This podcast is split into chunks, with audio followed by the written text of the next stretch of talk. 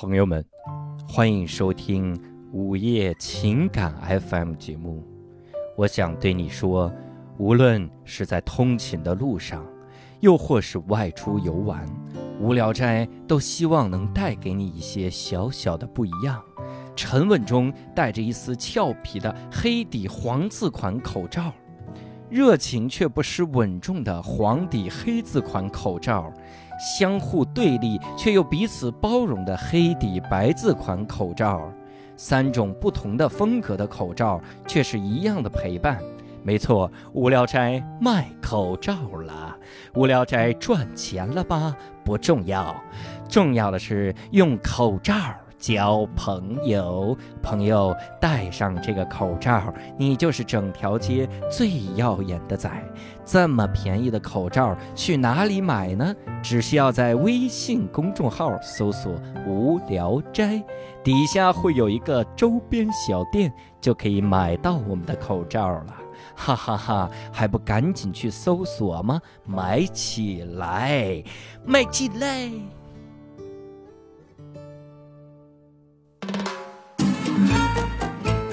这期我们厉害了，我还好奇啥玩意儿？你不要这样说话。对不起，对不起，对不起！天哪！无聊斋赚钱了吗？Hello，各位听众，大家好，这是呃，我都不知道是无聊斋的第几期，反正是故事虫的第四期。对，就是本来我原意是，就每一期找一个我的。不一样的朋友来聊一下不一样的话题，但是今天这一期呢，有一点点，呃，我自己的私心，好像每一期都有私心，对不起，有一点点私心，是因为前一段时间我最近在迷一个唱歌的，呃，叫什么？不能叫乐队，但是他是以个人身份出来的，就是，呃，江湖花名叫华北浪哥，华北浪漫革命啊，对，华北浪漫革命。对华北浪歌，然后它里边一首歌是比较触动我，然后当天晚上我就给那个呃贾行家老师发过去了，然后贾行家老师也挺有兴趣，不知道为啥贾行家老师对城市以外的生活都很有兴趣，所以我们好像触发了一些共同记忆，我们就想聊这么一期。嗯，我不知道贾行家老师听到那首歌以后是是怎么想的。呃，你首先说这首歌。咱们就是它从听感上啊，听感上就是那种巨大的混响，嗯，这个混响还不是在空间里产生的，就是调出来的，就是那个 比较劣质的 周边效果器的弹簧混响的声音。因为我我我以前也稍微也算干这行的，嗯，这个质感就是小城市歌厅的那个感受，对，就就是这东西，我们就这一个周边吧推到头，然后一下子好像就把我带回到。那个时候的一些体验里面，就是它不精致，甚至说它这个文艺腔有，我不知道作者是故意为之啊，还是，呃，还还真的就是就是就是到这儿，嗯，就是它不是特别准，但是它那个情感是是对的，对吧？啊，情感是对的。你比方说，我说实话，就这种这种感受，那我们看更更厉害一些的，可能是当像当年那个贾樟柯添的那个乌兰巴托的夜那个感受，嗯，但是那个感受。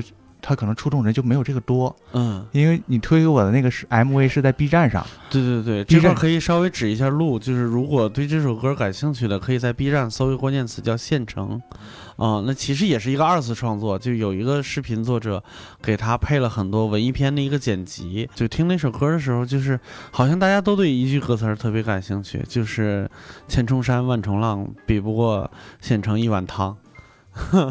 我在想，就是贾老师，你你老家有有那一碗汤吗？呃，没有。我这想想起来是，其实这碗汤挺重要的，就是你中咱们中国人这个胃啊，就是你必须得是一个热乎乎的东西，才能把你的感情激起来。嗯。但是我就为什么说我们这没有？我我老家我的祖籍在山东，老家在黑龙江哈尔滨嘛。嗯。我们去福建，去福建吃饭，然后点完菜呢，这个服务员就不走，逡巡不去。说你没点汤，我说我不喝汤。他说人怎么可以不喝汤？然后这个，我我我现在想一想也也对，就是我们那个那个热乎是在炖菜里面，就是这碗这碗汤还真的是挺要紧的。我们要是说现在就开始聊我们今天的故事，其实是其实这个故事里还有就有这那一碗汤，其实就是味道嘛。对，是味道。嗯因为其其实你看，我觉得这个时候咱俩就是感觉就出现了一点偏差。因为他说这一碗汤的时候，我想的要么是早餐，要么是夜宵，就不是正餐里的汤。就是他说汤的时候，我在河北，就是我们其实，呃，北方这边就是对喝汤这个也没有什么太多概念。我们通常指的汤，比如说什么羊杂汤、驴杂汤、豆腐脑，就是这种东西。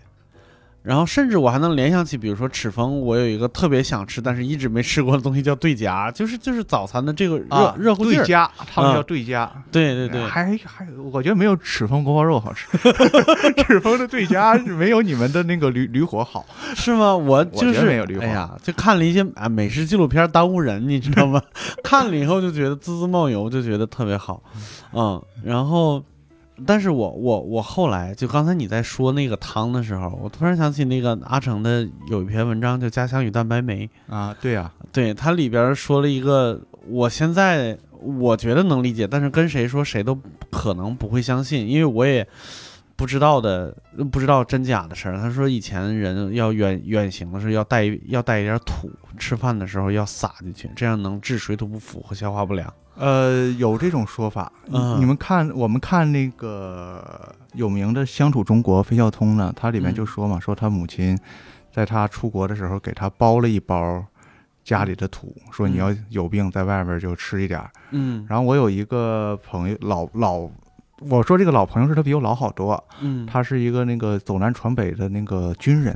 嗯他也有他他的说法变了，但是意思是一样。他说嗯我到哪儿都先找当地的最正宗的豆腐吃哦啊，我把这个豆腐吃了呢，这个水土我就服了，省得吃别的我都先拉肚。吃了豆腐呢，它比较温和，它经过了那么一个豆腐的发酵过程。嗯。其实你看，咱们说都是水和土的关系。对你说这个土，我就想起来，我以前大学宿舍里边儿，就是因为我们是市级大学，所以就是县城，就大家基本上都是来自县城。我们两个县就我们是河北省保定市易县，然后呃跟我们接壤的一个县是涞源县。这两个县很有意思，涞源县是在山顶，然后我们是在山山山腰和山下，它那个豆腐有非常大的区别。就豆腐这个事儿，我们山下是用卤水点的，然后他们山上是用酸汤点的。啊，酸汤点的豆腐，嗯，对，个人认为个人的都好吃，对方是异端。他认为我们是苦的，啊，他认为山下的豆腐是苦的，我们认为他们的豆腐是馊的，就是一点点的就味道的差异。但是我们同时瞧不起日本豆腐，但是就是那种嫩的，就日本日本豆腐腐不是豆腐，对就同时同时瞧不起，就是现在你比如说到饭店里边点一个小葱拌豆腐，大概率端上来的是一盘嫩豆腐，那个我们是不吃的，也不是不吃，就是不觉得那个是豆腐，就当果冻吃的那种。你像我们，我们黑龙江人就认为我们黑龙江一些地方的豆腐最好，然后我们自己还可以说我们那个大豆是因为非转基因啊什么的，嗯，呃，都是你你不不认为自己的豆腐好，你就不不热爱家乡，这是很正常。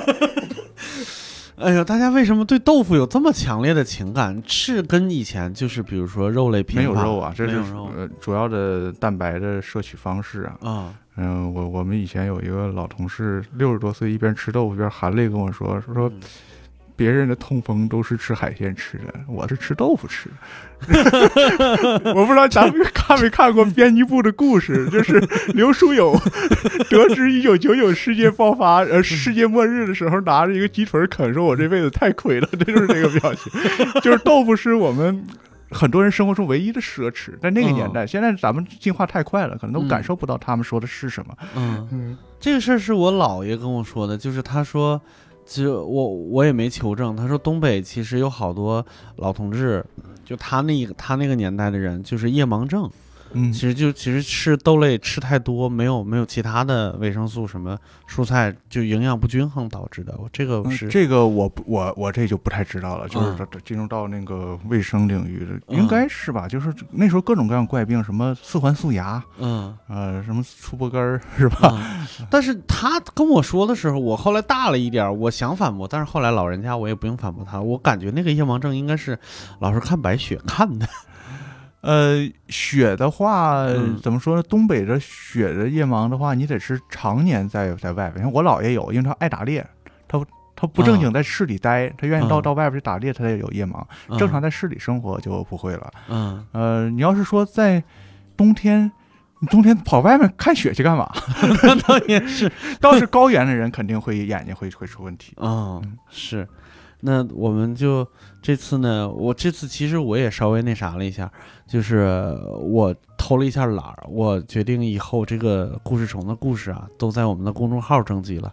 我想可能就是大家看到的人多多了以后，能投稿的这个故事可能会稍微多一点，丰富一点。但是完全没有想到大家热情那么高，这个这次的故事投稿的非常非常多，而且大部分都很好。但是我们时间有限，所以我们我和蒋佳老师我们挑出来大概也就是，呃七八篇儿不到十篇儿，然后其他的也很好，然后我们还可以再挑一些再往公众号上发一发，啊，我们先看贾行家老师挑的第一个故事是啥？呃，我第一个故事就和咱们刚才说的那个风雪有关系，我自己把东北的都划了到手里了。第一个故事是陈坤宪朋友的啊，写的也特别好啊。我在东北农村和我姥姥长大到七岁，上了小学一年级的上半学期。那会儿上学要带盒饭的，我姥姥给我准备一个铝饭盒，里边一半白米饭，一半是粉条。有段时间我姥姥养的鸡都得鸡瘟死了，那段时间我天天盒饭里就是鸡肉，快吃恶心了。姥姥家在七队，我得去一队上学。这个我我稍微插一句啊，就是。过去那个时候呢，因为我们是从那个生产队时候过来的，所以那个自然屯儿经常就叫小队。嗯嗯，上县上上上乡里乡镇里叫上公社，嗯村里叫大队。嗯，所以他他用的这个词是一看就是一个真正生存生活在那个年代的孩子写出来的。嗯，走挺远的，还得经过一大片山上山下的庄稼。有回下大雪，姥姥送我去上学，那片地就像山一样。我们爬上山脊，走下山谷，都是白茫茫的，刮着白毛风。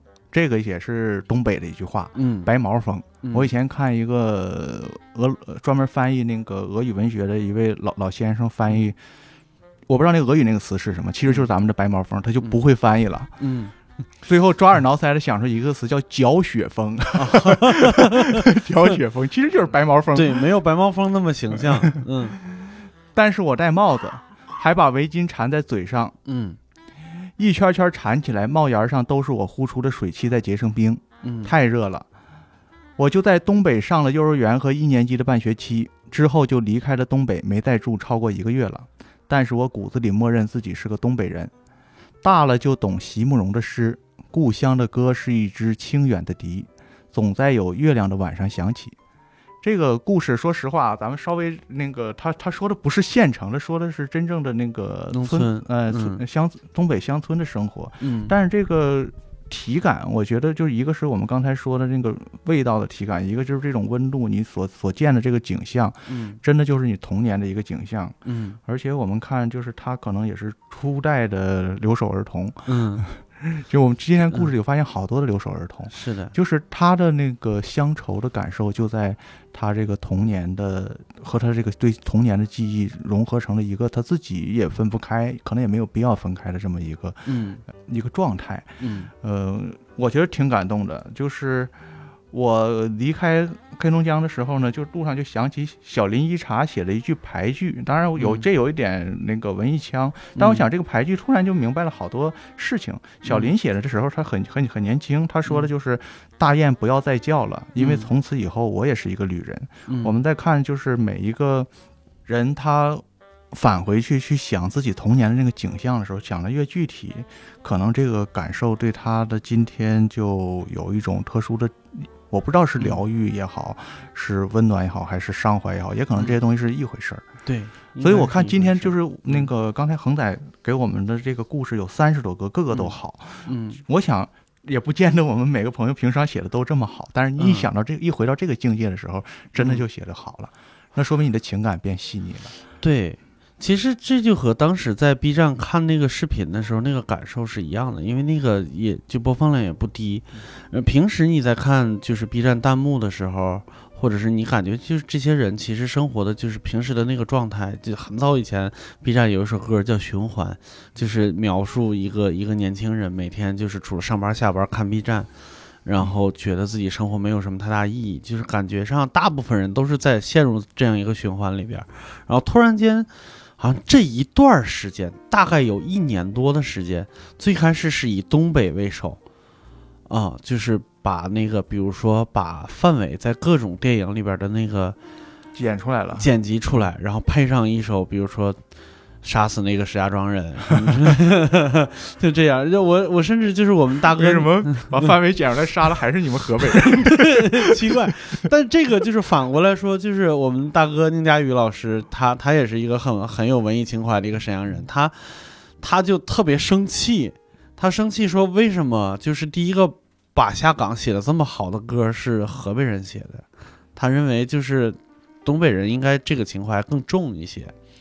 就，但是他好喜欢这首歌，嗯，就是不知道为啥，大家都对这种，比如说童年记忆，或者是自己，呃，叫什么零到十七岁或者零到十六岁生活的这个空间，好像感触都很深。你感觉那个县城那个里边的那个那个弹幕，感觉大家突然间都变成了一类人，或者是变同时变善良了，或者是或者同时变伤感了，那个。那那我就来念一个我选的故事。这个感谢贾行家老师挑了很多故事，还把河北的关于河跟河北有关系或者跟我有关系的都给我留下了，甚至有一个都已经选出来了，仍然从故事里边划掉了。我们一会儿听那个故事，我们先来听这个。这个投稿的呃朋友叫尹如意，或者叫伊如意。哎，这个我想问一下贾老师，就是这个一个单立人一个尹。应该应该应该怎么念？是念“尹”伊人的“伊”吗？啊，对，“伊”呀。啊，但是他在姓里边有“尹”这个字儿吗？姓这个姓好像也，咱们也得念，也念“一”，我知道。嗯，但是我总感觉我因为是这样的，就是我高中的老师，这又是现成的记忆。他叫尹。我高中的这个美术老师，他管自己叫“一”，但是周围人都管他叫“尹”。尹什么什么什么，尹什么什么什么，但是他自己叫自己的时候是一啥啥，叫一老师什么之类的，或者他老婆也叫他一，这种这种状况就是挺常见的，就是比方说那个盖都念葛，就是要是正正念念念葛，就以前咱们有个演员叫葛丽丽，但是大家伙儿也就习惯叫盖丽丽了，嗯，可能就是跟这个就有一点点像，是不是还有一个就是姓黑的，实际上应该念贺？这个不是你们河北的念法吗？是吗？就是基本都念，呃，就像鹤在在北方念豪，就是 那个已经乱了。对，他他一点点都一点点的往后推这个读音，我就是从众吧。咱们在在在民间民间从众，好像是应该是，我觉得也是念一，它有引这个音吗？我们大家可以百度一下读音。对我也有点懵。好，易如意，嗯，他说我是石家庄市里的。我从来没有觉得有什么的，一个三线城市不大点儿一个地方，那时候只有两环，我们在二环边上还是里边。老师说了，看到那个地道桥了，上面写着郊区和市区的分界线，咱们这儿就是城乡结合部，就是不如市区里的孩子重视学习，特别是二环外那些家长一定要重视起来。老师看不上二环以外的，上了大学我才切身的感觉到，原来我就是城里人。原来是书上说的去省城的那个省城，同学不怎么和他们老乡玩。我说为啥？呃，他说他们是县城的，我们是村里的。其实心里却觉得都是一样的，就和北京看我们一样，都是河北的，不用说那么详细，都知道你们是小地方的。二环以内的北京人还看不上五环以外的呢，不用在意别人的眼光。有的人就出生在罗马。你可能一辈子也达不到，还是过好自己的日子，吃好自己，哼，吃好自己的石家庄正宗的安徽板面，哈哈哈。对这个故事非常有意思，也唤起了我的一些记忆。我对，哎呀，我对安徽板面的认识基本上都在石家庄。安徽本地到底有没有板面？我去问了几个 安徽人都说没有，因为好多日本人是在中国吃到的，第一次吃到日本豆腐了。对，但是啊，我记得好像是文化参考里说，那个那个东京现在流行的是铁锅炖。对啊，是是我们那个我们具体具体的黑龙江几个县城人带过去的铁锅炖，嗯，是他们属于一姑带过去的，哦，还挺贵的呢，人均两百多块钱呢，大概。天哪！嗯哎呀，这个板面就是我跟大家描述一下，大概是个什么形式，是吧？就反正二十年前啊，就当时我在石家庄的时候，就基本上街头是用那种特别彩色的那种，呃，像编织袋那种花色的那种大型的，东北叫尿素袋子，拆开了以后搭的那种棚，然后。里边一般两个两个人就够了，一个人就具体负责就抻面，但是他那个面呢，就是像呃我们叫面片儿，就特别特别长、啊特别宽、特别厚。我感觉上，因为我没有仔细观察过，那个面是摔出来的，就是往那个铁板上就是摔出来的。就是我们它它也那儿也有做板抻面的，但是我嗯不知道是好像不是你们河北人，但是也不像安徽人，忘了。然后他有一个特别大的去黑的一个大锅，里边就常年咕嘟着一锅汤。哎，对我们那里头还有好多的火腿肠，因为它最便宜。哦，我们那倒是没有火腿肠，然后那个里边的肉啊都已经熬的干的就剩小颗粒了，就牛牛肉粒儿了，然后还有一大堆你根本分不出来是什么的香料，主要是吊汤，吊汤，然后你要跟他说加个卤蛋呢，他就能从一个勺儿就在那在那堆料下边就来回和了和了和了，就能捞出一个卤蛋来，嗯就所有的料都在里边儿。然后能给你捞出一些肉粒来，撒在你的面上，然后一两根青菜就在那上面，极其的便宜。我印象我上大学的时候，如果你要吃板面的话，两块钱吃饱了，啊、你要够奢侈的话，再多花一块五，就是买一个鸡蛋灌饼。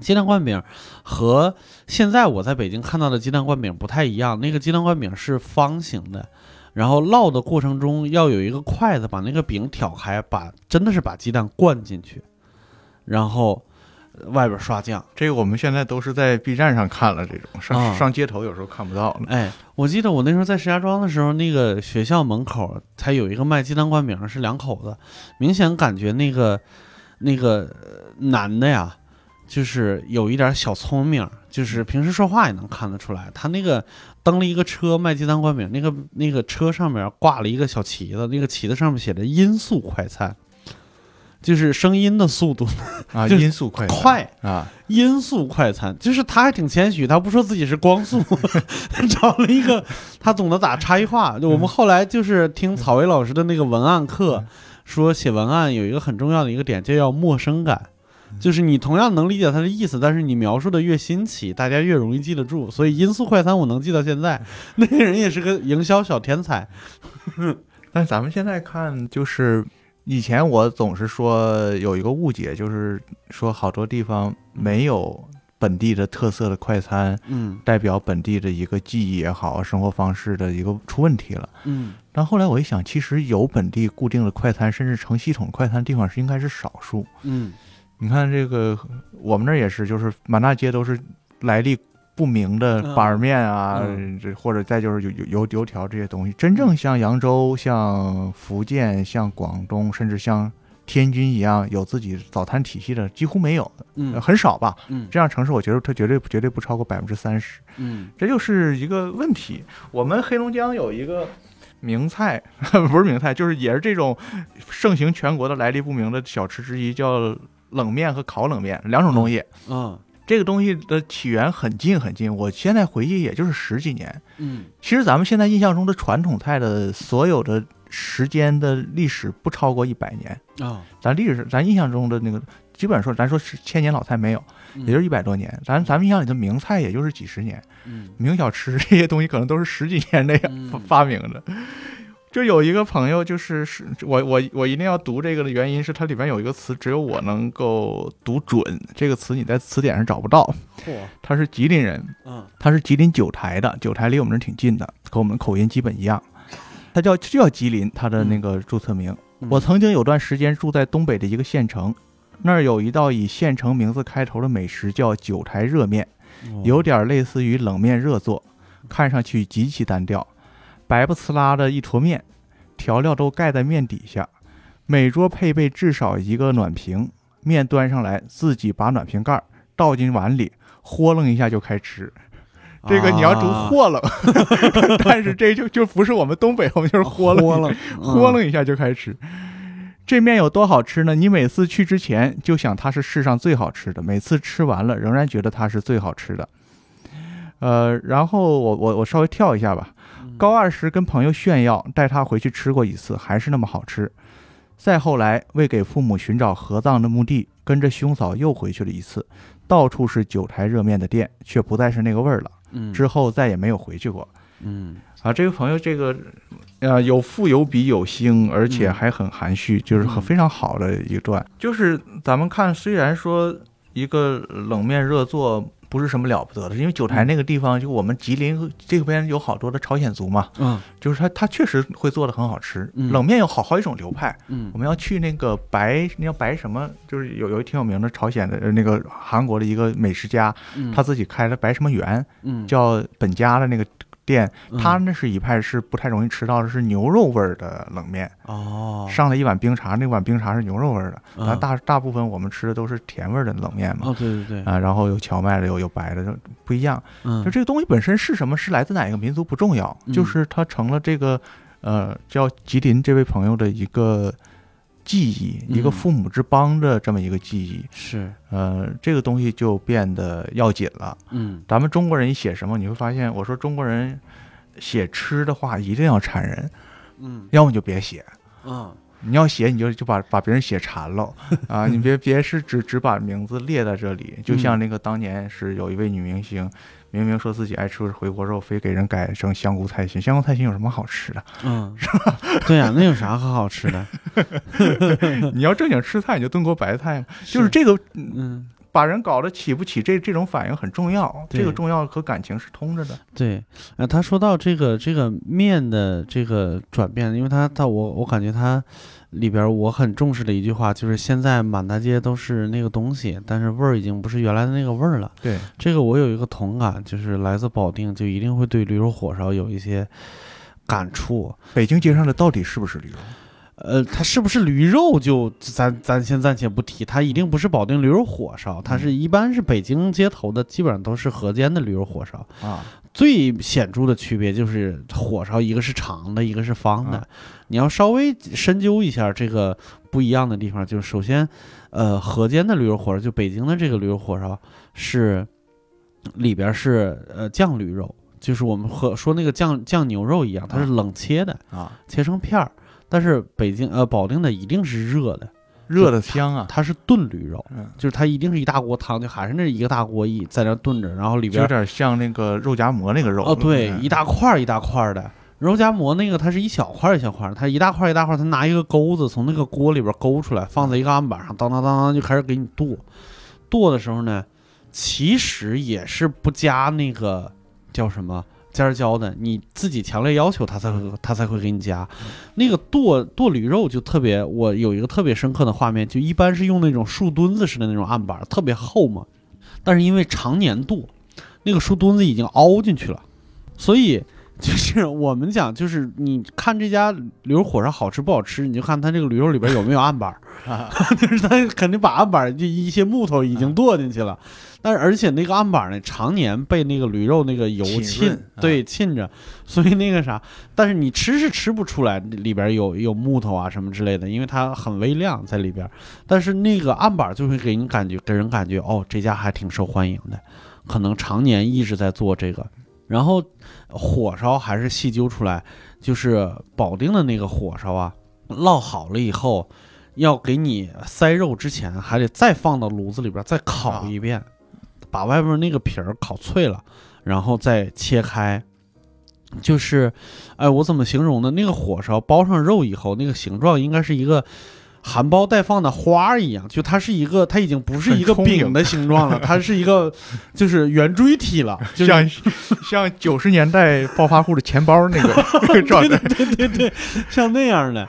然后你如果就是重口味一点的，你告诉他切肉的时候给你切点板肠进去，那是稍微肥一点的。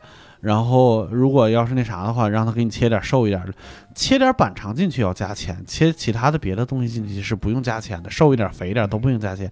你看现在你在北北京的驴肉火烧店，你去看一下，精肉的是一个价，普通的是一个价，然后焖子的是一价。所谓的焖子就是驴肉汤撒点淀粉定住了以后的那个东西冻。啊，然后我最近惊奇的发现，在北京的驴肉火烧店，普通驴肉火烧是默认是有焖子的，就是它成本又低了一块儿。我现在想，北京为什么没有正宗的保定驴肉火烧店呢？是因为保定的这个驴肉火烧不太适合迁移到北京来。哦，对，就是它它，你像冷切的，我就一个冰箱，然后一个一个案板，我就能做，我可以直接去进驴肉。然后保定那个呢，你是需要你得你得会炖，然后你得有一个火。有一个火常年是在那炖着，然后如果没有人来呢，你这个火，你这锅驴肉怎么办呢？它还是有风险，啊，这河间驴肉就就风险就低很多。当然我没有去过河间，不知道正宗的河间驴肉是什么样的啊。简而言之，北京配不上保定。但是还是那句话，就是像他说的，现在你再去保定。除非是本地人，你找不到，也找不到这样的。对，找不到了。对你，你现在能找到的是一些是一些非常大型的连锁店。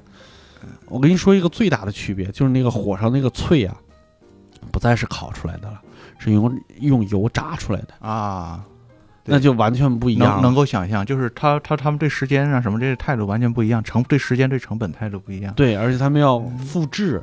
对对对，所以嗯，大部分也开始发腻了。我现在回保定，我不吃驴肉火烧了，我吃另外一种东西，叫大饼卷驴肉，其实就是一块烙饼，还是刚才那个肉放在大饼上，它给你一卷，然后。卷成了一个三角的一个形状，就是包起来给你，就是很多年前的嫩牛五方、嫩牛 嫩牛驴方，对，嫩牛驴方，没错没错，大概大概是这个什么嫩嫩驴嫩驴五方、嫩驴五方、嫩驴三方。这个一说这个大饼卷肉，这是东北有几不是东北北方啊，北方的一个呃平民能够想象的天堂。基本上，它不是天堂的饮饮食，它就是天堂本身。嗯，我记得那个我妈，我妈小时候讲，我妈是一九四五年生人，她小时候的一大爱好就是去看那个铁路的那些立功吃肉，因为立功才吃得起肉。那时候立功，我姥爷是个知识分子，知识分子是吃不起肉的。哎呦。呃，你会计的工资比人力工差差了一小半呢。嗯，只有他们吃，他们也必须吃。一直是技术工作者，就是就是技术工种比较赚钱，是吧？反正我我我我我我我我们那个时候的铁路是这样啊。反正我们不知道那个，我不攻击咱们党的知识分子知识分子共政策。反正铁路上是这样。嗯，那个后来我看一个谁写的，应该是梁实秋写的，好像是梁实秋。他说：“北京这过去虽然说什么北京人爱吃烤鸭，他说北京绝大部分人是一辈子没见过烤鸭的，只知道是那个地方卖烧鸭子。嗯，他能吃到最好的东西，也不是大饼卷卷酱肉，嗯，那也是北京这个收入比较高的那个身强力壮的人吃。嗯，他们能一辈子能吃的最好的东西，呃，除了饺子以外啊，是大饼卷鸡蛋。”所以经常说摊大饼烙呃那个炒鸡蛋啊啊是是大饼卷鸡蛋，这个这个大家伙儿如果北京人不开心可以去那个梁实秋那儿抗议。但是我因为我家离离离北京很近嘛，就是我小的时候就感觉就是，呃我们那边的稍微那啥一点的人，如果要解馋就是大饼卷鸡蛋。是吗？嗯嗯，然后我姥爷会后边一定会跟一句“越吃越混蛋 ”，后一句可能是没吃到的人的那个 弹幕，弹幕弹幕，嗯，然后就是和那个天津人对那个叫什么早餐的记忆，就是豆浆或者是那个呃煎饼、嘎巴菜，嗯，对，一样，那个好吃，对，嘎巴菜。嘎巴菜其实保定也有一个，就是驴肉火烧。你如果光吃驴肉火烧，一定不是老老保定人，不知道哪来这么词儿，一定要配上酱菜厂的辣椒，泡辣椒。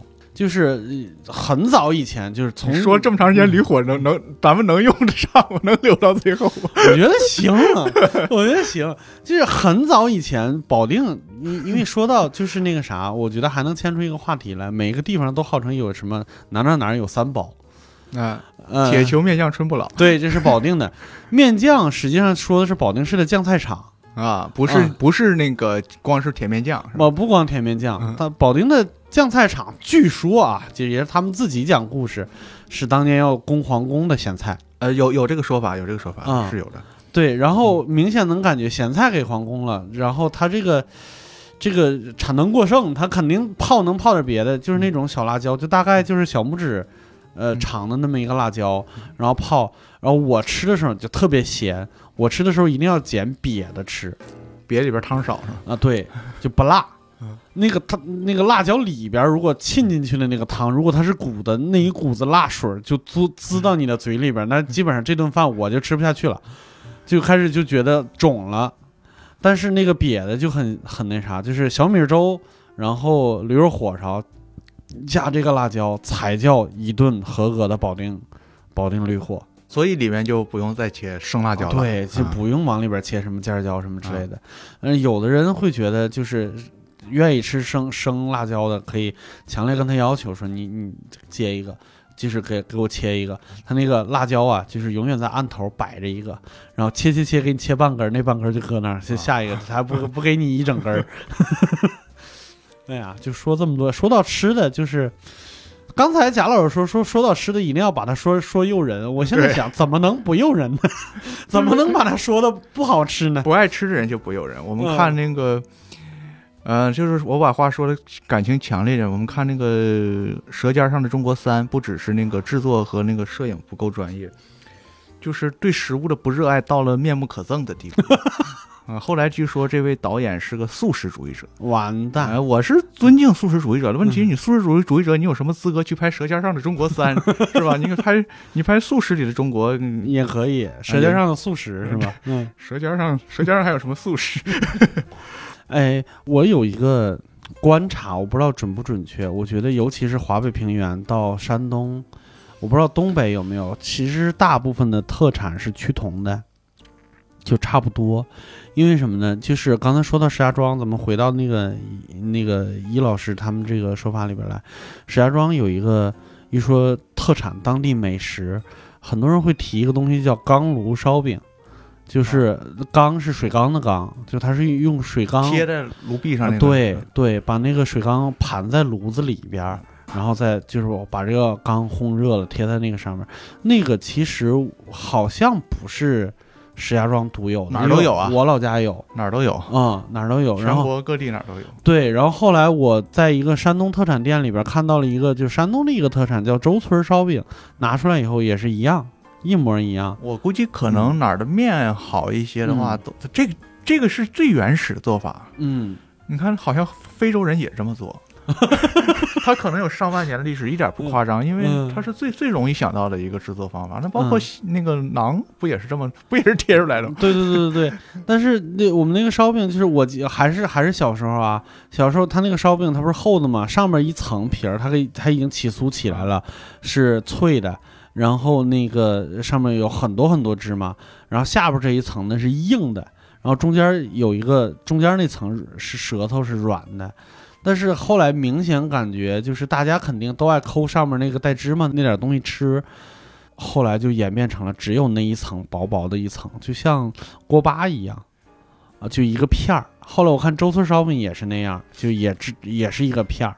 然后上面撒很多芝麻。我现在这么一说，就想起来，这是一个可能就是扯远点儿，就是这个这个做法吧，有有时候是一种偏狭，就是这这一部分好，大家喜欢，我们就留下这一部分。对，你不能就像说相声似的，你爱听电话，你不能上来就全是电话，四十多个电话都下去了，四十多个小笑话。对，就是这东西好，它是比较出来的。嗯。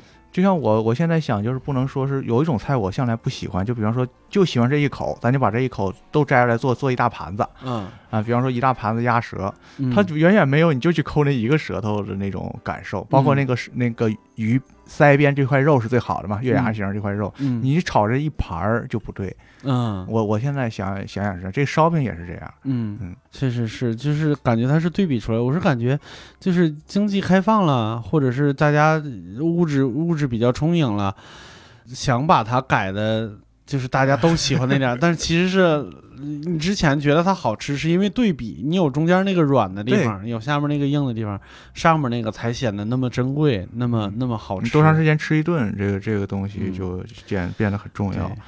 然后，其实我们说整个的这个生活，咱们现在光说故乡也好，说这个县城也好，好像是一个空间概念，是我离开那个地方。嗯，其实这么一说的话，就是一个时间概念。时间概念是你离开那个时候了。嗯呃，就是你长期也也有些朋友，我这就不摘录了，因为它里边有一些话题可能稍微有些敏感哈。但他的意思我我赞同，就是你一直生活在县城，你有另外一种不满，对啊，你有另外一种绝望。他用的词就是绝望，他说这是最绝望，他甚至说是一个绝望的开始，因为他是个年轻人。嗯，呃，这又是一种说法，这是一种时间的关系。嗯，这和我一个朋友跟我说的，就当时我跟他聊故乡的时候，呃，他说了一句就几乎是一模一样的话，他说我的故乡概念是一个困在空间里的时间概念。嗯。对啊，你你以为你怀念的是那儿，但是你回去以后其实不是那儿了，已经。对，嗯，我的形容就是，我说这个现代人的一个普遍的局面叫无乡的故乡，就是你所想的那个地方一定不是现在的这个地方，就那个地方要么是你在讲述中间你把它讲丢了，嗯，要么就是这个地方它变成陌生化了，嗯，要么就是像刚才说的，就是是困在时间里的空间概念，就是呃，它本来就是一个相对的东西，就是没有一个人。能够几乎没有一个人能够准确的摸回去了，嗯，大部分是这样，呃，少数，但是这个也有点地域啊。我们北方的变化比较大，嗯，呃，民俗的东西可能保护的原来就不多，嗯，我现在发现其实好像一些四川的朋友，嗯，他们状况要好很多啊，对他们好像保存的有点，我觉得他们他们保存了很多，他们回去就是能够获得治愈，这个是不是四川人？乐观的一个源泉，我不太知道。这个可能如果有四川的朋友可以去探讨这件事情。就像，所以有一个奇怪的现象哈，也不算不算奇怪的，就稍微有点特别的现象。我我我，我们看那种所谓的地图炮，它有各种各样靶向。我们东北人是经常被嘲弄的。嗯啊，你们河北人其实只有北京人会说哈，外地人不会对河北人有什么特殊的。对，嗯对。然后像包括像河南的朋友，像哪儿的朋友。好像没有人说过四川人，没有人不喜欢四川人。嗯，对，对我们去去那边演出的时候也是，就是你感觉这个地方，我看比如说有一些几年古都啊，什么这几朝古都什么的，比如说像什么西安什么之类的，能感觉这这个地方的人有一种气质，就是骄傲。就是我这个地方的文化历史是值得我骄傲，我觉得这个非常好。但是同时他们也有种怠惰，这是西安人自己也承认的，就是叫废都的情一个感受。对，就包括我觉得天津也多多少少有一点这种。哎，太太有了，天津太有了，天津自己人自己应该也知道，哏儿哏儿都。对，我是觉得就是比如说这个地域文化保存的比较完整的地方，可能。都多多少少会有一点，但是你到四川以后，就是成都、重庆这两个地方，给我最深的印象是，他们文化保存的也很完整，但他们的那个文化就是低到尘埃里边的那种，而且是生机勃勃，是在生长，在在在存在的，它不是一个摆在桌上的果实，它还在枝头的一个东西。对，对我我我在重庆特别印象特别深刻，就是我在任何一家饭馆吃饭，都会有一个，或许是稍微年纪大一点的服务员，或许是老板。年轻一点，老板也会会到你的桌桌边上，特别那啥的，和善的看着你，就是好吃吧？嗯，就是这这个那啥。我在重庆，我记得以前说过，在重庆吃第一顿火锅，我个人不太吃辣，呃，我甚至是就我我其实对辣还好，我就那个花椒我有点就太麻，我可能有点不太舒服。然后他说那个你你要你要那个老汤还是要那个？呃，鸳鸯就要清汤的，我说要一个鸳鸯吧，我可以尝尝那个。然后那个老板年轻人很认真的跟我说，他说你可能是吃不了辣，但是你想你你离了重庆，你就吃不到了，嗯，吃不到这个老汤了，是吧？啊，他替真的替你难过，对，嗯。然后你觉得你说服了我，然后就上一锅老汤，我就喝出去了，嗯，然后感受是好的。感受是好的。嗯，我我我到重庆的时候问那个出租车，因为在重庆那个不太好打车了，就问出租车司机，我说你们那个有没有什么当地的名菜？嗯，他说人为什么要吃炒菜？人不应该吃火锅。哎呀，好骄傲，好骄傲的这个这个这个点。哎，我我说到骄傲这个，我我在北京也也也听到过一个说法，包括之前。贾老师文化参考里边也聊过关于美食，很多大家就是在北京的那啥都会讲，比如说北京涮羊肉讲究吃那个麻酱要多少多少花生多少芝麻的那个配比什么之类的，三七二八那个二八酱对，这个就是牵扯到了我个人对北京的一个地域歧视。兄弟老家是麻酱是不掺花生的，所以我在北京吃涮羊肉一直觉得不对，就是。我吃的是纯芝麻酱，北京人反正听北京人的说法是那个那个那个要有点花生酱，但他他他一定有有各有各自有有各自的解释嘛。嗯，但问题是，我说实话，我觉得是可以不不不占。这个啊，对，是当然。是是可以不蘸的，当然。你比方说，要要是蒙古人的吃肉的方法，它它就是一点韭菜花嘛，啊是，就什么都有。而且我更喜欢，我现在说实话，就是把肉涮到锅里的，我是比较喜欢吃潮汕的，嗯。呃风格牛肉。对，我是喜欢别人喜欢吃潮潮汕，就是只加一点那个沙茶，嗯啊，需要咸咸好加点豆酱吧，嗯。啊，剩下就是芹菜了，基本上就这么几样东西。但你看潮汕那火锅历史也很短啊，很短吗？很短。也是几十年啊，据说，啊，百十年就是，嗯，而且我们今天说的这个北京的火锅的历史也并不长，这算是最真正它算考古算是比较长的，清中期可能是从那那个时候开始开始兴吃这个的了，嗯，可能是那时候开始兴。反正是我我我现在因为。就甭管是花生还是纯芝麻酱，我最近差不多五六年已经就是什么都不蘸了。一个是身体不允许，身体不允许，然后再一个我也可能是在北京，就是见的八方来朝嘛，就各种地方的那个物产都来过以后，可能是见过好肉了。就是我是觉得，呃，我知道的几家肉比较好的店，我就不愿意蘸佐料了，就蘸点盐就可以吃。对，那个北京羊肉是好的，北京羊肉这个。呃，他他离张以前是吃口外的羊，我估计现在就是全国哪儿的羊好了就吃哪儿的，因为北京的购买力强。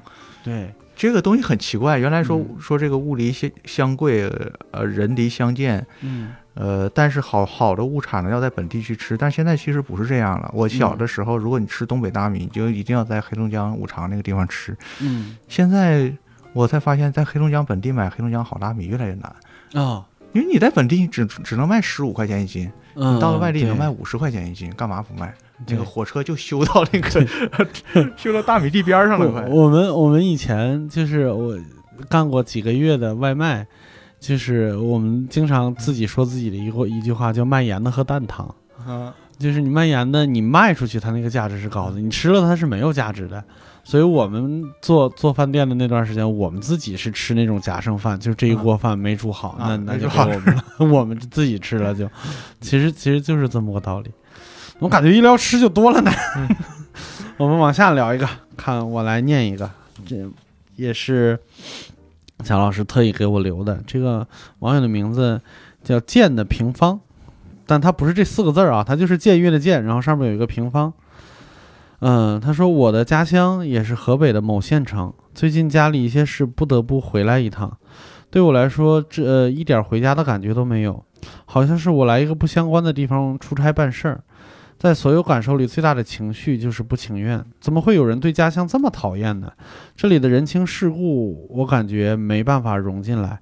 所以，因为上大学的契机，我离开了这儿。跑到了距离这里很远很远的地方，但是我也没能甩下自己的自卑敏感。当跟人家聊起自己家乡家乡话怎么说时，我没有办法说出口。我知道为什么，但是会说些别的托词打岔过去。即使说了这么多年，我依然会梦到高中的学校，一个沮丧的学生困在沮丧的教室里。这也是我人生中精神摧残最严重的四年，连同这个城市。我的记忆里好像只留下了不好的片段，不知道还要过多久我才能平和地看待它。啊，这个我情绪上是很多点是跟我是一样的，就是跟我有强烈共鸣的。因为首先他说这个河北的某县城，这个跟我是一样的。嗯，我也在人生中的很长一段时间，就是对自己的家乡提完全提不起兴趣来，甚至有一些时候，就比如说。呃，工作场合有人跟我说，就是是我同县的，或者是我邻县的，就是他们那种很热情的那个状态，我会表面上敷衍进去，但是我心里边想的一句话是我们，我老家没好人，经常是有有这么一个情绪，然后甚至到。就是近几年，就比如说我碰到胡杨大哥，就是我们我们之前无聊斋的一个嘉宾，他比我大个几岁，然后聊到家乡这件事情的时候，他说他以前也不喜欢家乡，但是他呃接近四十的时候，他说他跟他的家乡和解了，啊，就是他的乡愁越来越重。嗯，我当时的感受是，就是和解，我觉得是一个特别。特别矫情的一个概念，就为什么要和解？就是你不可能和解。但是最近几年，越来越心里边越认同胡大哥的那句话，就是我开始怀念家乡了。只不过经过像什么呃贾老师的那个文化参考，就真的聊过一些，就是之前聊过一次故乡，就是那个英国的女记者，英国的华人女记者的那个那一期以后，我才开始思考。呃，我才捋明白一件事情，就是我现在怀念的仍然是我小时候记忆里边的那个那个家乡，嗯，但是它这里边有一个有一个事情，我不知道其他人是不是啊，就跟我是一模一样的，就是目前为止我还有一类的噩梦，是留在我的差不多青春期的时候，哦，我经常会梦到，比如说考试，但是考试并不是说考试有多难，而是他们都会，我不会。或者是所有人都有，这是一个最典型的梦。这个，这个梦我估计百分之九十以上的人都梦见都有是吧？应该是百分之九十，因为我我我我听听人讲的时候，发现最常提的就是这个。嗯，然后就是要么就是他们春游去了，我没赶上车。哦，就经常是经常是这种梦，典型心理嘛。这这这还好，这个梦一听就是这个人不是不正常，这人很正常 很正常。嗯，我的很多。痛苦的不好的记忆，其实是就是留在高中那个时期的。我不知道这个这个是不是就是跟大家学习压力有关。贾老师的高中是个特别好的高中，是吧？呃，还不错，因为我是花钱上的，所以还不错。和我一样，真没 这咱俩现在是平均值。我要我要正正常去考的话，就是就是考的是一个区里的一个一个所谓的区重点，区重点就不叫学重点了，明白那个意思吧？嗯嗯，就是自我安慰嘛，就是就就类似于那个某某一条街上的吴彦祖这么一句话。嗯，其实我们刚才说那个梦啊，那个后来我去看一个心理学者的说法，挺治愈的。这个说法对我们每个做这个梦的人来讲，就挺治愈。就你梦见考试的时候，你去细想，你不是那次考试的惨败者。嗯，就我们去梦见高考也好，我们好歹都考上了，人才会去做这样梦。嗯，那个实际上是一个自我鼓舞。嗯，就是好，表面上看我很焦虑，这个考场这个卷子我答不完。嗯，这次考试那个别人都会，我不会。但实际上你在现实中间呢，这个这件事情已经闯过去了。嗯，你才会一再的提醒自己说，你现在的焦虑你可以过去。嗯，就和那场考试是一样的。这个梦的心理的一个自我暗示，实际上是这么这么一个意思。嗯，所以就是大家在做这个梦的时候呢，知道这是我一个我自己安慰自己的方式。嗯，呃，但咱们看，就是会把我们会把那个时候的不快也好，就是那个时候对外部世界的渴望和这个县城不能给你的这些东西，都归咎于这个县城。嗯。我们就会觉得是这个家乡限制了我，是这个地我因为生在这个地方，我错过了很多东西。嗯理论上说是这么回事，但是这个事情没有用。嗯，就像胡杨说的，就是那个和解那个词呢，是我们惯用的一个词。嗯，但是和解是人对人。嗯，你和这个地方其实说和解是不准确。对，你和解不和解，他也在这儿。嗯，他根本不在乎你是谁。嗯，实际上是你走回去了。你只有和一个人可能有和解，而这个和解还得还应该是双方的。嗯嗯，不能是说像一个大人物提起一个小老百姓的手说来，咱们握个手，这事儿你就算原谅我了啊。有点有点像秦墨大哥那个段子，你每天发晚安北京，北京认识你吗？对呀，是就是这样。你每天发晚安北京，就是谁有资格说晚安北京啊？我现在想想，也挺奇怪的。这个咱一般来讲，得和北京发展了一段暧昧、有感情、有爱情的人，嗯，是不是？就是你能跟北京第二天早上起来一起吃早饭的人，才能说晚安北京。对，北京会。会和你吃早饭吗？你自己掂量掂量啊。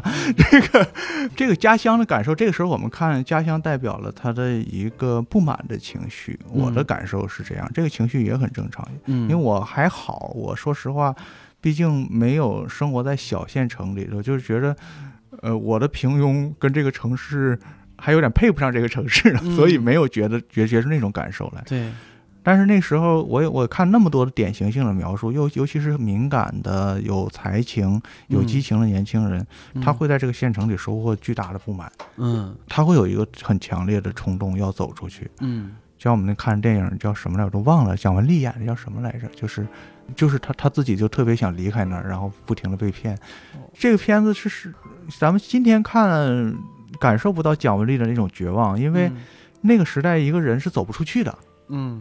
你为你的粮票关系、粮食关系，嗯，你对你的这个户籍关户籍关系锁死在这个地方了，嗯，你就是走不出去的。这个是一个呃之前延续的一个问题，被锁死在这个土地上了。对，嗯，不像今天，今天你你你赶走就走了出去，对，了不起再走回来，对。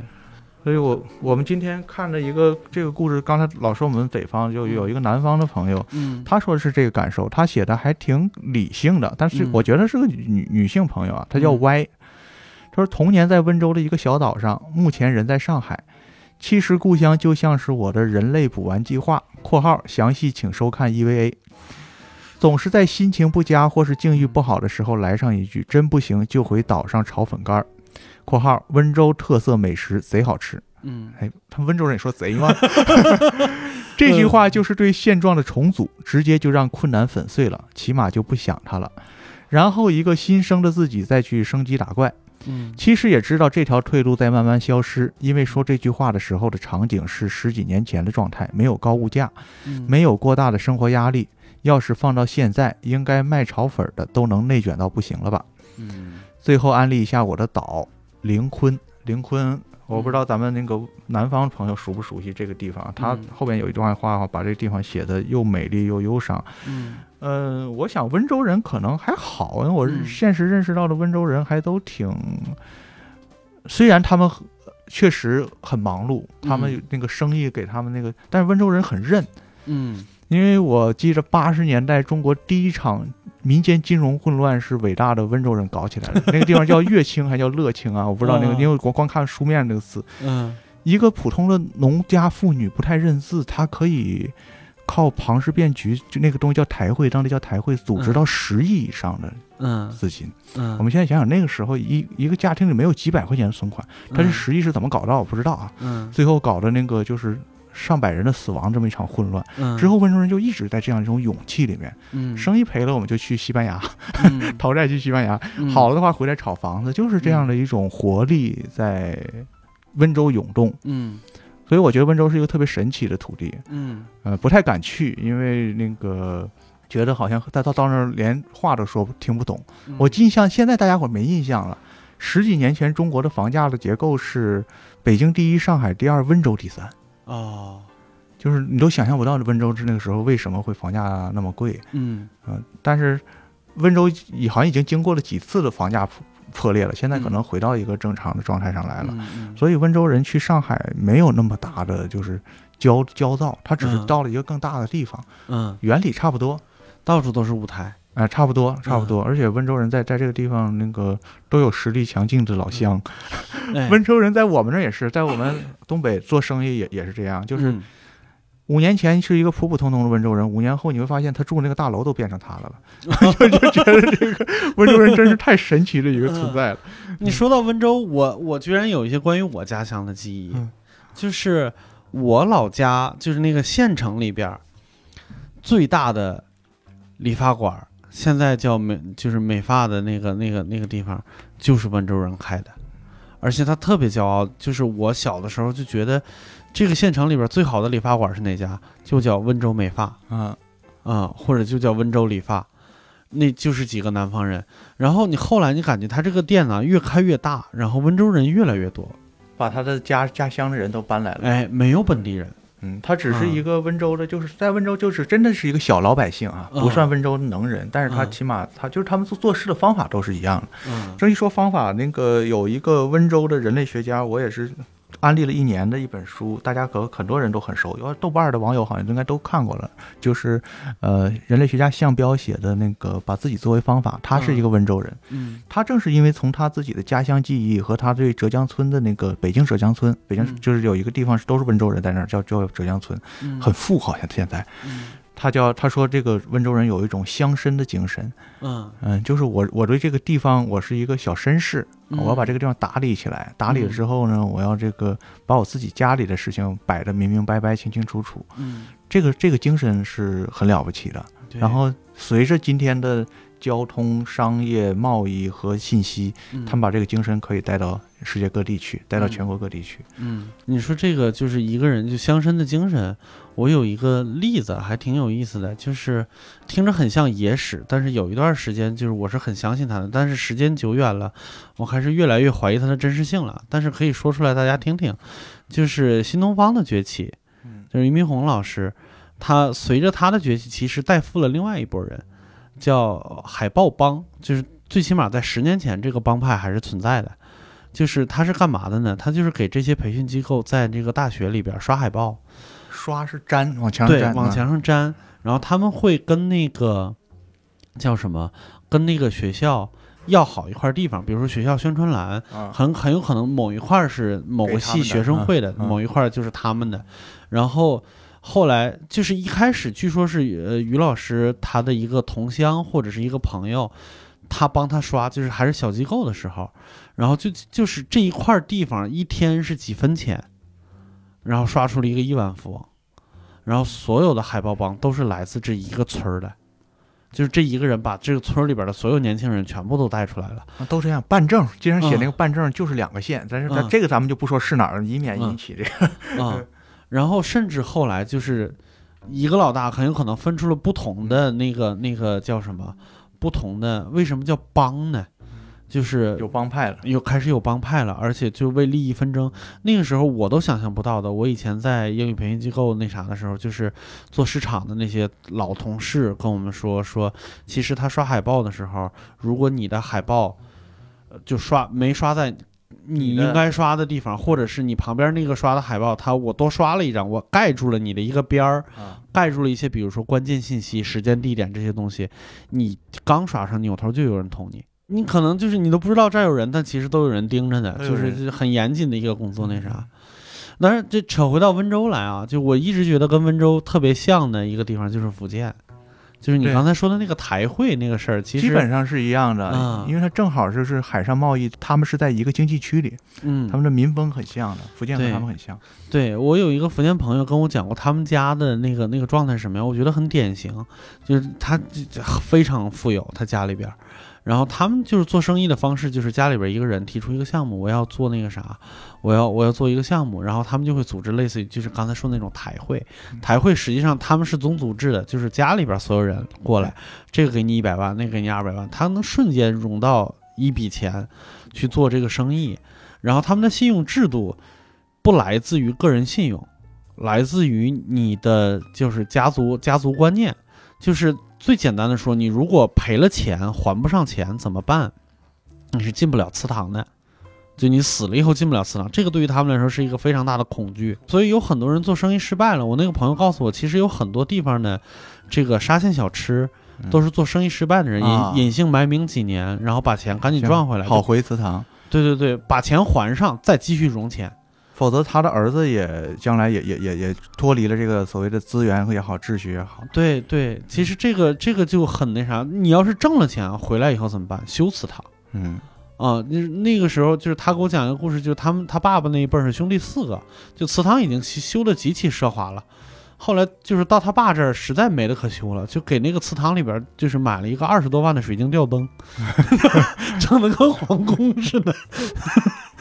但是修祠堂对于他们来说是很荣耀的一件事情，这有点那个家族的那个感感觉，就乡绅的那个感觉。所以他们，但是我们就是很多年前是谈论这个宗族的，他一定有有他的恶性和消极的一面嘛。比方说他会超越法律，他会蛮不讲理。嗯，就像人说的是，就是你凭什么还追认我为孙子？但这个就是宗族的逻辑，他一定是有消极的一面。但是，一件事情成立那么多年，它一定有它的意义。嗯，就是我们从来都不说是，呃，一定说谁比谁好，因为价值判断不好做。但是，一每件事情我们它都有很多个面。嗯，就是宗族的这个东西，它有它的意义，就是它对家乡的这种维护。当然，它是按照一种观念在维护。不过，就像刚才那个这个这个朋友，当然这个朋友也可能是男性朋友啊，他说要回到岛上炒粉干，这句话其实就是那个家乡给你的那个感觉。嗯。嗯，你像那个有一些像我们东北那种没有这种宗族的地方，嗯，你回去也得不到什么救助，嗯啊，当地你也没有什么那个那样的家族，那个我们那个那个亲属关系是打散的，就是亲戚是吧？就亲戚请你吃顿饭，嗯，就我们东北话叫好大显示了，嗯，这个他会加入的是那种社会上的奇奇怪怪的人的那个融资，嗯。那种乱乱七八糟的项目，嗯，我先想那些项目不一不一定容易到那个温州那个地方去骗钱，嗯，都是温州人到外面去，这又地域歧视了，对不起。所以就是就是咱们真的真的一看哈，就是说你这个那个融资融资的对象很很好玩，融资的对象很决定那个就是你们生活的这个质感，你你要回哪哪里去。所以从这个角度，我突然明白为什么我们看到的三十多个故事里面的绝大部分是北方的故事。嗯，南方人可能还你们的家乡的感受比我们要强一些。嗯，我们真的是孤零零的一个感受。南方人可能是一家人。对，其实刚才我也我也一直在就是走神，在想一个问题，就是家乡话的问题。刚才我这个故事里边的这个这个这个朋友，他好像就是在外边的时候，就对这个家乡话有一点不太自信。嗯，好像南方的朋友这方面的顾虑会稍微少一些。带一点南方口音也无所谓，甚至说家乡话也无所谓。我的感受非常非常强烈，就是我觉得家乡话有一个特点，就是当我在北京的时候，我张嘴说不出来家乡话，就是想说也说不出来啊，想说也说不出来，除非是固定的几句顺口溜啊啊，那是跟唱歌一样，对，跟唱歌是一样的，嗯，然后就比如说我发微信的时候。我有的时候，比如说现在不是有那个语音识别嘛，就经常是就是说普通话，它就能给你识别出语音来。我发现我给我妈发微信语音识别的时候，我就不由自主的说的就是家乡话。你还是有一个大脑有直接的意识，只要是这个人是在那个语言的场里，你就会和他说家乡话。对，这就是我觉得是一个就是大众小众的问题，还是一个就是自卑情绪的问题。就是我在里，我到一个陌生的环境里边，我要把自己收起来，我要融入这个比如说普通话的一个群体，因为我老家对家乡话其实是有一点骄傲的。呃，我记得我上大学回家的时候，就是。呃，就是我特别怕收到一个评价，而且那个评价是经常会被人评价的一句话，叫你绕厕所走了三圈，你还变了味儿了，就是口音是吗？对，不敢说普通话。所有的所有的那个家乡好像基本都这样，就是比较早的从家里头，因为这个这件事情发生也是比较近的，就是这几十年。开始吹吹普通话的时候，嗯，像咱们看一九四九年的那是那些那一批领导人，哎，领导人他都得说家乡话。那时候没有普通话，对，当然当然，都是五湖四海走到一起来的嘛，为了一个目的嘛。然后 那个呃，直到后来我还发现，就是有一些有些很级别很高的领导，他也不改他的口音。现现现就是现在也有一些不改不改口音的，嗯。嗯，这是一种身份的象征，嗯。呃。但是大部分人确实是有这个焦虑。我印象就是我爸爸是第一代这个那种移民，他是山东人，山东人到东北去，他不是说普通话，是因为哈尔滨没有口没有特别重的口音。我在哈尔滨就是这个这么说话，我倒想说家乡话，没有家乡话，就这样。到北京也没法改。嗯。然后我印象他在两个场景是说家乡话，一个是给家里人打电话，这咱们都有嘛，就是有；另外一个是他说梦话。哦。他说梦话，不说不说普通话。其实他那个时候从高中，他在那个六十年代上高中，然后到到上大学以后就不太说普家乡话，他家乡话说的不好，我听得出来，他和我们赵源老家人说话不一样，他只是努力的学，就是说他已经变了味儿了，他已经绕了 N 圈儿，只能想起几个知识点来，对 对，他只能在几个词上往那个味儿上走一走，嗯，这就是那个乡音的一个东西，嗯。但是我个人就是，虽然我我我，比如说在北京，我可能说家乡话有点困难，但是我仍然能意识到家乡话的重要性。可能是从我职业出发，就是我是觉得，就是家乡话方言这个东西对喜剧的帮助其实非常大。那你要是在舞台上会努力的把家乡话往回捡一捡吗？嗯，家乡味儿吧。目前还没有那个勇气，但是我在尝试。嗯，就是家乡味儿啊什么之类的。因为其实你比如说。像比如说河南籍的演员或者东北籍的演员，在台上就是，尤其是河南籍的演员，因为河南河南方言好像就是大家也也也对他有一个印象。河南话有意思，对，有意思。我有一回排队是在一个大博物馆排队，前面就是两个河南那个中年男人和几个中年妇女。嗯。我这听他说话逗乐逗了一道，就是郭德纲过这么之后这么多年没听过那么逗的话，嗯，就说的非常正经，他就没有互相逗的意思，嗯，就河南话是有意思，对，这这个就就就很很，而且我觉得改了普通话以后，其实丢失了很多有意思的形容，对啊，普通话不就是咱们说那个那个那个波折那个平那个乏味的平均线嘛，就是那么一个东西。对，丢失了很多。我甚至觉得，比如说一说搞喜剧，就东北人就是异军突起的那种，一枝独秀那种。我觉得跟他的就在保持方言有一点点关系。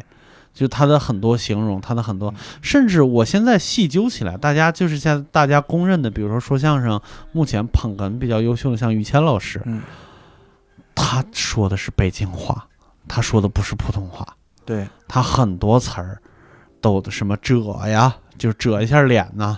相声其实是说北京话的，就是只有到了那个八九十年代，就是国家有要求，他才开始说普通话。就是你像像姜昆啊，他们开始说的是普通话。正常来讲，就是应该说北京话了。对，很多方言它的形容什么之类，它最起码代表的情感是准的。它能留留下成为民俗语的这个词，一定是是准的啊，一定是对对。这个这个，我个人是觉得。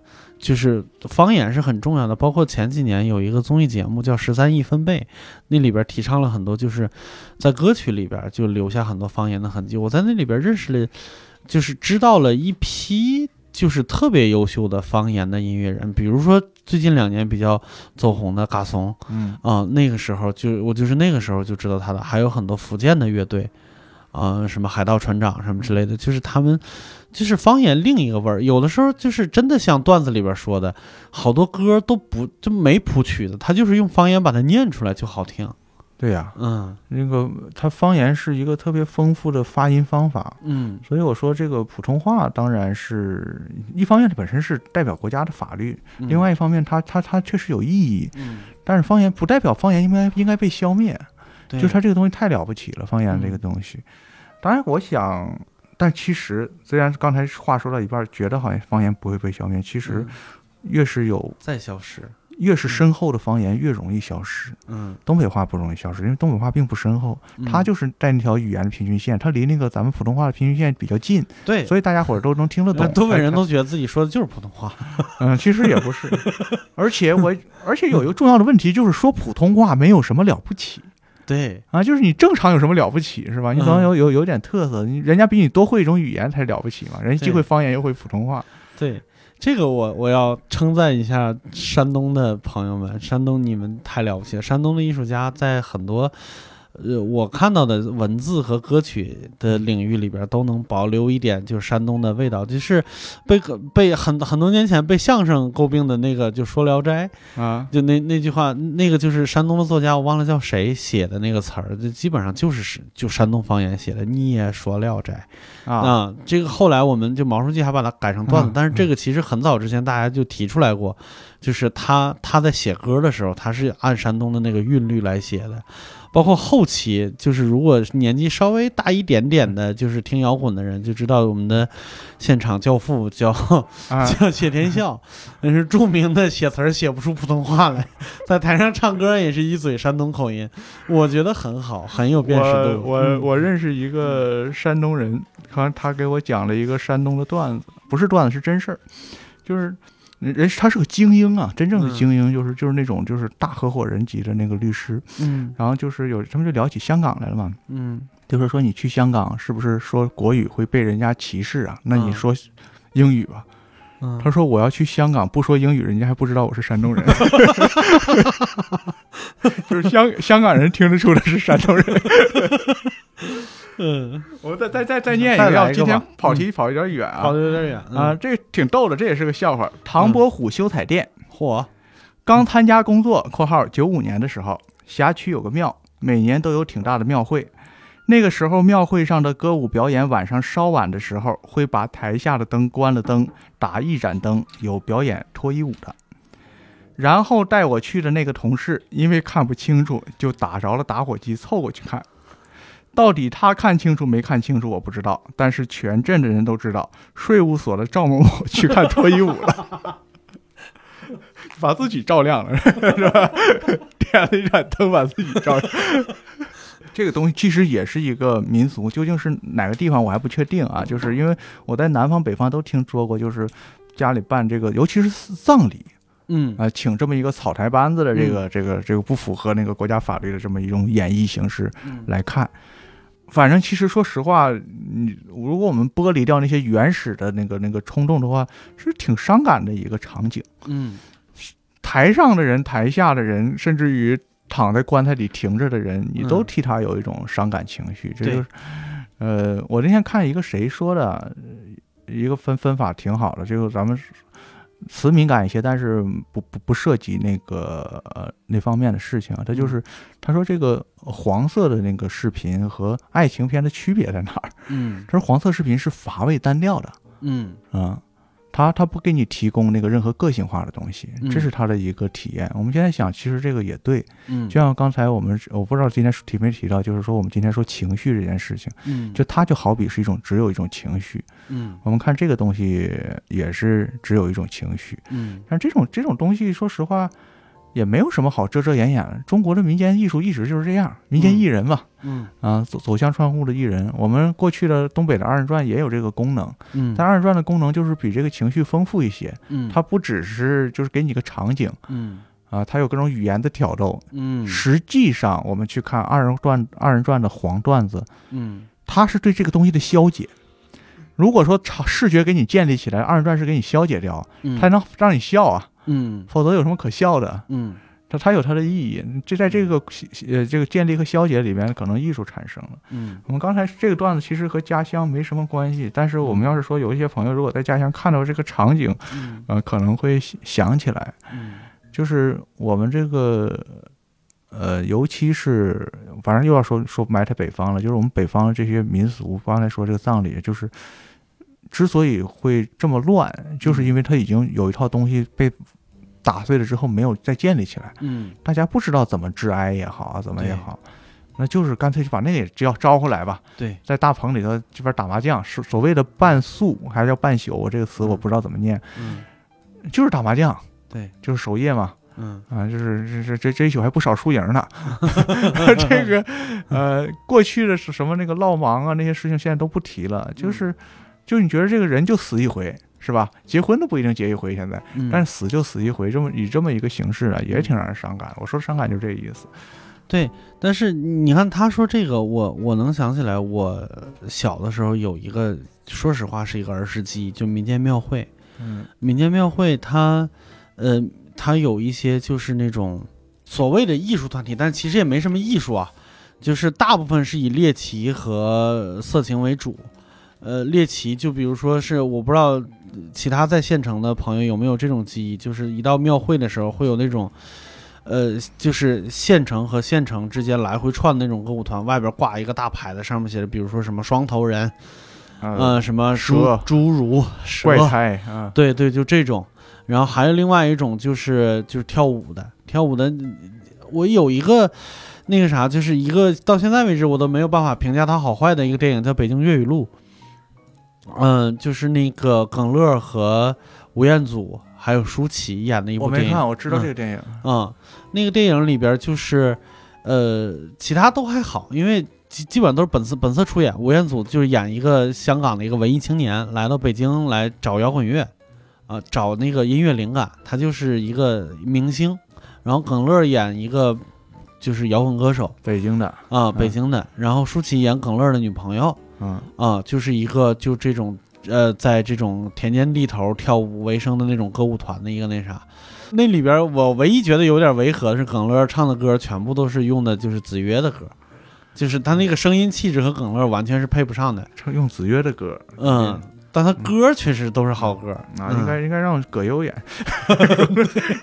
对，有一点，嗯，但这个不说，就是我为啥觉得他没有办法评价好坏呢？一方面是子越的歌和耿乐那个形象配不上，耿乐是一个非常优优秀的演员，但是声音气质有可能是我先入为主了，这个是先放在一边。另外一个我觉得有点难办的就是舒淇老师演一个田间地头跳舞的。就这么一个女郎，应该是应该是这么说吧，她她太漂亮了，她太精致了，就是她。我们现在其实你在抖音上也能看到一些那种田间地头在跳舞的那种人，呃，就是随便支一个台子在上面，就是比如说开业酬宾，就跳舞的那种非常机械、不耐烦和敷衍的跳那种舞姿，就是那个舒心老师没见过，没体验过。而且他那里边有一个有一个情节，我特别有意思，就是这个歌舞团走到了一个村子，走到了一个村子，一开始是这几个女郎跳舞，然后这个女孩呢给那个耿乐争取到一个机会，就是你在这儿能演一场，唱一首歌，然后跳舞的下去了以后，然后这个这几个人一上来，下边老乡就不干了，下边老乡呢也没有更更合适的词儿来来抗议了，他们就在下边说，就挥舞着手中的钞票说我们要开放，我们要开放，我们要开放，就是让那几个女的回来，而且就是衣衣服还还能再精简一点，就是那种感觉。其实，嗯，咱们现在也说我我现在不太知道这个他那个具体的背景，但是一个摇滚乐手，嗯，就哪怕你唱的不是子越的歌，他也不需要去找一个农村的舞台演。啊，他也啊，他他他用不着，他在北北京不花钱的话，也有地方演。这个剧情我怀疑不是没有原型啊，我怀疑他没有原型，应该是没有原型。当时大家都觉得这个东西经典，是我我现在分析，因为他可能是为数不多的在描述当时的摇滚乐手的那么一个小众的一个题材，所以可能就是你你。你长时间没有人关注，你就随便讲一个故事，里边带点这个元素，大家都特别喜欢。呃，就像什么有一个电影我也没看过，叫《缝纫机乐队》。啊啊啊。我有一个老同学给我发这个，我说我看不得这个。嗯嗯。这个场景我看不得，就是说你不拍我们没事，你不要糟践我们。嗯。我没有人要求你拍，非要拍。啊，对，所以就是我我想到的就是就是就是这个场景，那个我们叫大棚。就是大鹏那种文艺团体，对，跑大鹏的，嗯，魔术杂技，然后那大鹏这个东西现在在那个河北应该还是一个办这些场面的形式吧。而且大鹏不是不是都土，我小时候在大鹏里边见过洛桑，那个时候他已经红了，是没红，没红。洛桑和柏林，对，就差不多九十年代初期。那那没准你也能见着郭德纲，他们原来在一在在一起那个有可能在一起那个走过走走过学，嗯。嗯，这个我们那个时候应该是河北带回来的民俗，就是东北也有一段时间兴那个搭大棚，嗯，但现在就说这个棚啊，棚和棚棚也在堕落，嗯，就现在这个棚太简易了，啊，就是大家要是有兴趣去搜那个，尤其是过去办白事儿的棚，嗯，人远看它就是一个建筑物。嗯，而且还是一个很体面的礼仪性的建筑，就就是大殿那种，因为它上面那些构件是，呃，起码像个灯吧，像巨型的灯。嗯，呃，那个时候你一看人对这个呃这些礼仪的维护，当然什么什么事情就有消极有积极嘛。消极是这个东西是极其耗费财产的。嗯，办这么一场，基本上能把一个中产之家给干破产了。嗯啊，但是场面倒是很好看。对，现在这大棚还真是。就是，最让我感到尴尬的就是，我我我希望只有我们那儿这样，就是婚礼也好，葬礼也好，这个饭没法吃，尤其是大城市里面，嗯，这酒店就就很敷衍，嗯，家里花这个钱也不少，但是酒店上的这个东西就是最可怕的就是像凉菜可能是馊的，那根儿那个那个那个肘子，你拿一根筷子可能都插不到底。就是这么这么一个席面的感觉，就是你感觉你像是被祭祀的，这东西你就是看看就得了，这么一种感受，还得插筷子在上面。所以我就愿意去农村参加婚礼，农村的饭好吃，这城里的饭没法吃。流动饭店，哎，嗯，就是一个拖拉机过来，上面十几个桌板，然后几个灶，搬下来就开始做。哎，广州的那个尤其的好吃，我现在就是恨自己，就是社交窄，没有广州的朋友，因为那个我就一直想在广州吃。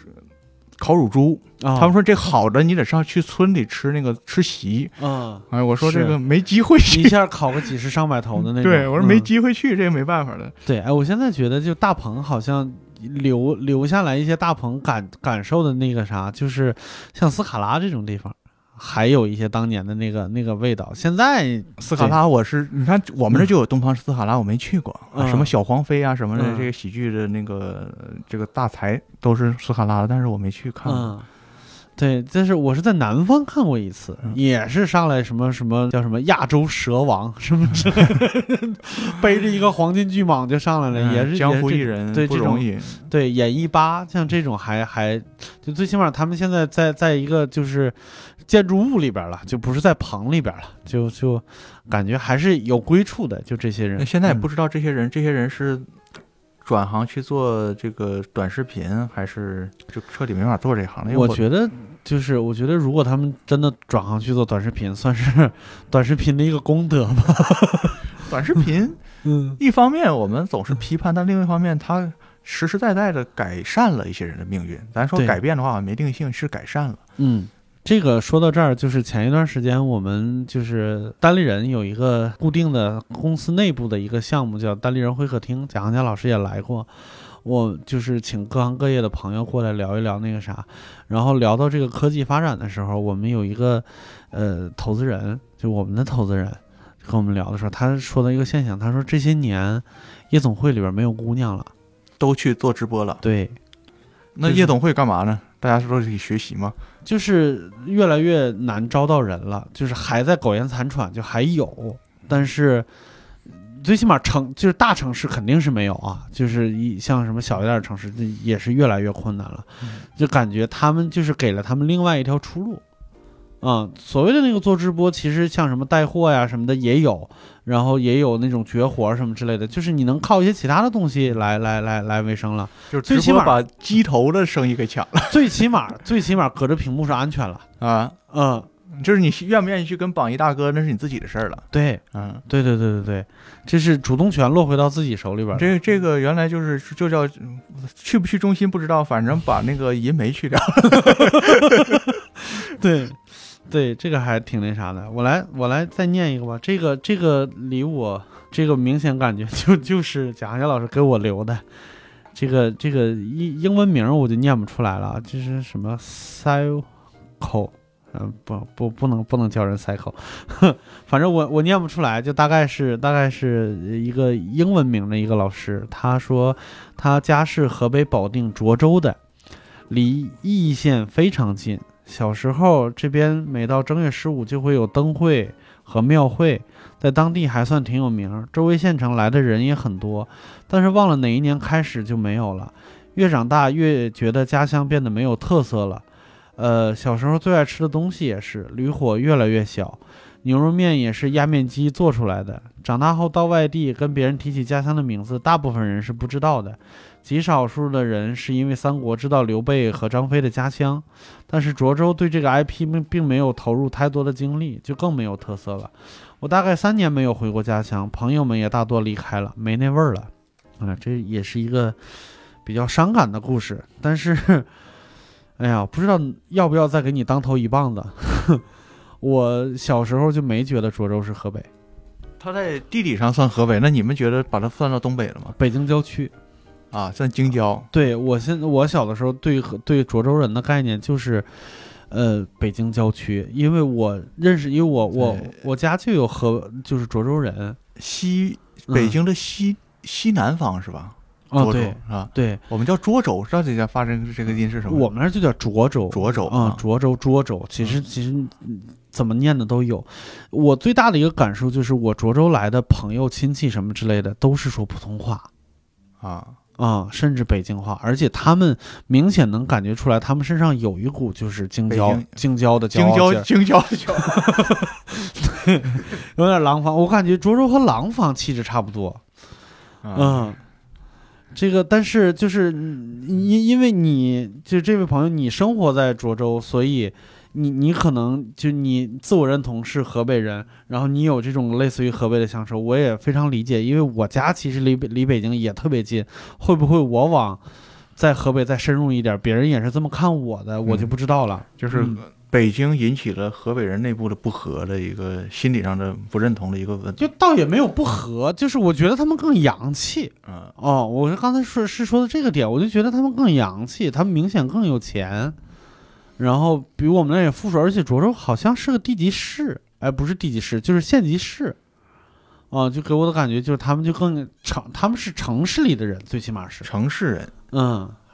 呃，因为我说实话，就是整个的河北，因为北京的关系吧，就是因为我的我的姥姥姥爷是从县县来的啊，县县是不是就是离你们这边比较远，离北京比较远，会比较远了。就是他们那边还算是比较完整的河北风情，河北的民风。嗯，比方说他们就讲那个讲的还是武林的事情呢，他们那个地方讲就是。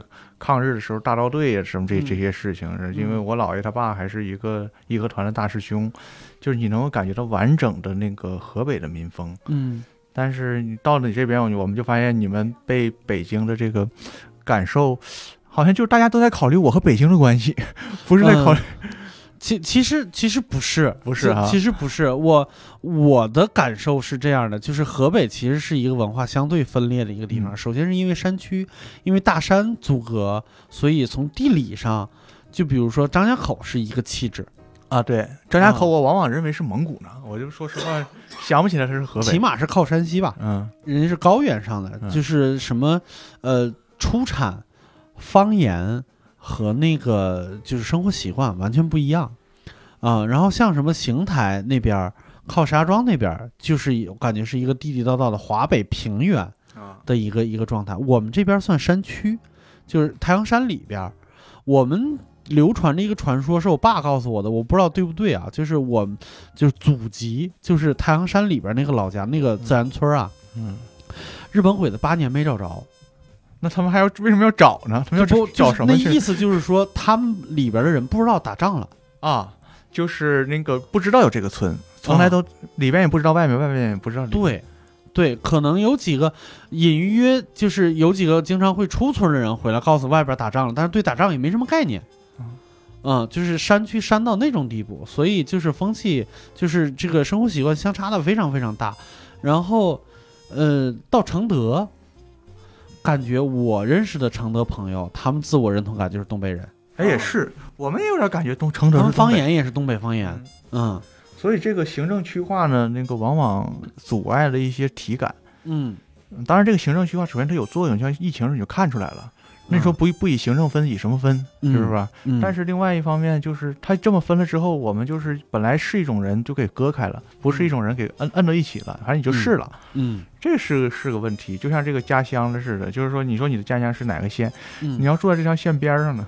嗯，对，是的。那边那个那个省还有还有一个县，它跨三个省的呢。那边那那个那个你怎么去看待？就是家乡是个地方嘛，或者是这是一个咱们今天最最最浅显的东西。它它是一个你生活的一个那个区域的一个感受。对，所以它才我们才说家乡有可能是可以迁移，可以自己去建造家园的。